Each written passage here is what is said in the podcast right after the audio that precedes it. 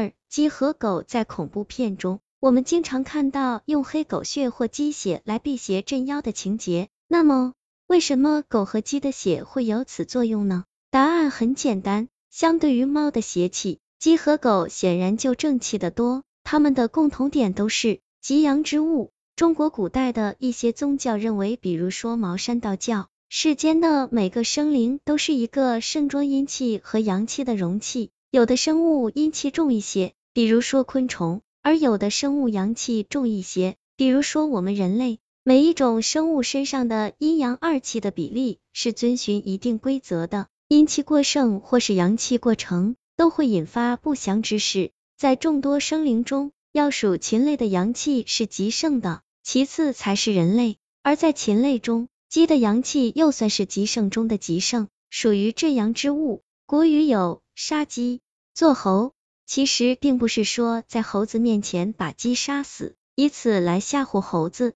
而是因为动物对阴阳变化的敏感程度远远超过人类。在猴子旁边把鸡杀死之后，鸡身上的阳气由极盛转至极衰，这样大的阴阳变化会让猴子感觉到极度的恐惧。由于鸡是阳气极盛的生物，那么现杀活鸡的鸡血自然也是至阳之物。很多大神或者道士做法时，在法器上撒一些鸡血，大都是为了利用血中的阳气震慑鬼神或是魂魄，以使其屈服。同样的，狗也是至阳之处。相传黑狗极具有灵气，黑狗血有辟邪功效。狗对应的十二地支五行是虚土，也是阳土，所以童子黑狗先天阳气最纯，以阳制阴。自古以来。道士都取黑狗血驱邪治魔，但并非所有黑狗的血都适合。要求必须是处子之身，纯黑毛，年龄要在满月以上，否则没有功效。传说杨二郎座下的哮天犬，其本体是黑狗，它容纳了先天至阳之气，凡间的黑狗都是它的近亲，所以黑狗血有点霸气了。如没有千年道恒修为的妖怪，休想近身。三蛊最后，我们来看一种最惊人动魄的动物灵异事件——巫蛊。众所周知，蛊其实人操纵有毒昆虫来害人的一种巫术。目前，在我国西南地区，云南、贵州，特别是湖南西部，仍然有流传相关的传说。关于蛊的科普知识十分多，我就不一一系列了。不如直接看一位网友分享的对蛊的亲身经历。我小时候住在一个小巷子里，巷子门口有个卖瓜子的老太太。小时候皮，老是去偷她的瓜子，或者买一毛钱的，要多抓一点点。有一天，我又抓了人家的瓜子，回家就肚子痛，去医院，医生检查不出任何问题。这时外婆说不好，怕是中蛊了。我们回到家后。外婆就揭开我衣服，摸我的肚子，跟妈妈说：“不对，是虫蛊。”喃喃，我小明得罪谁了？下那么重的手。外婆的娘家在德夯的山里，本身也会下一些小小的蛊，但会下蛊的人未必能解别人的蛊，而且很多蛊只能下的人自己解，外人解，一个不小心反噬了，别说解蛊了，连自己都搭进去了。于是外婆开始问我。是不是得罪了什么人？有什么老头、老太太之类的对着我嘴巴乱动？这里告诉大家一招：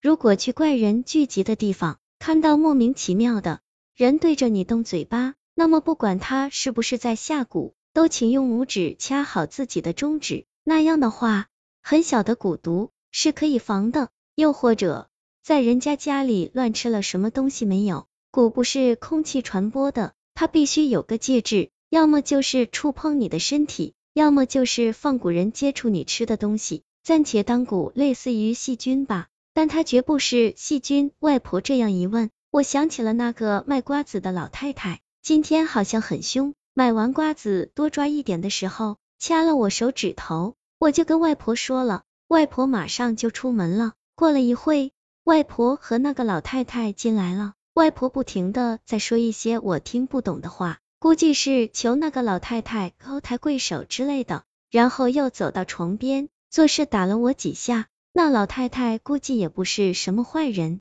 觉得给我的教训也够了吧，就坐到床边，吩咐我外婆去煮三只鸡蛋，准备三根没用过的红线，叫我妈妈给她倒杯酒。她拿了酒，一边喝一边数落我妈妈。我妈妈只管一个劲的说：“是您教训的是。”这时鸡蛋煮好了，外婆把三个鸡蛋放在凉水里，那老太太把红绳子绑在鸡蛋上，撩开我的衣服，我很害怕，我不知道她要做什么，我死命的瞪着她。只见那老太太拿针尖刺了自己的小手臂一下，把血滴到鸡蛋上，并不是像电影里那样咬一下自己的手指就出血了。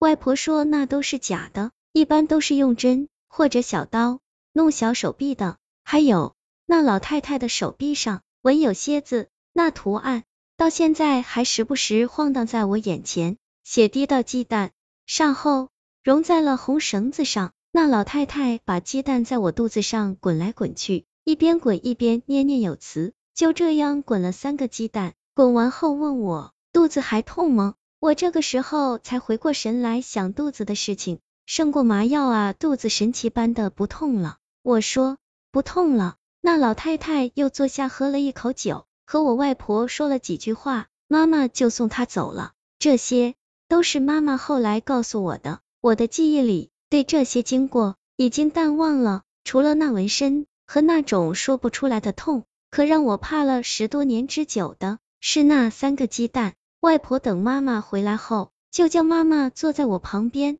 然后叫我们一起看她剥鸡蛋。鸡蛋剥开后很正常，等外婆把蛋白一点点弄掉后，蛋黄不见了，真的不见了。本来应该是蛋黄部分的，竟然是一堆堆还在蠕动的白色的虫子。我害怕的大叫起来。外婆说：“果然猜对了，是虫蛊。这个蛊，如果不是下蛊的人亲自解。”别人来解虫蛊会随着解蛊人的手再次进入。这个老太太太毒了，以后看见她有多远就躲多远。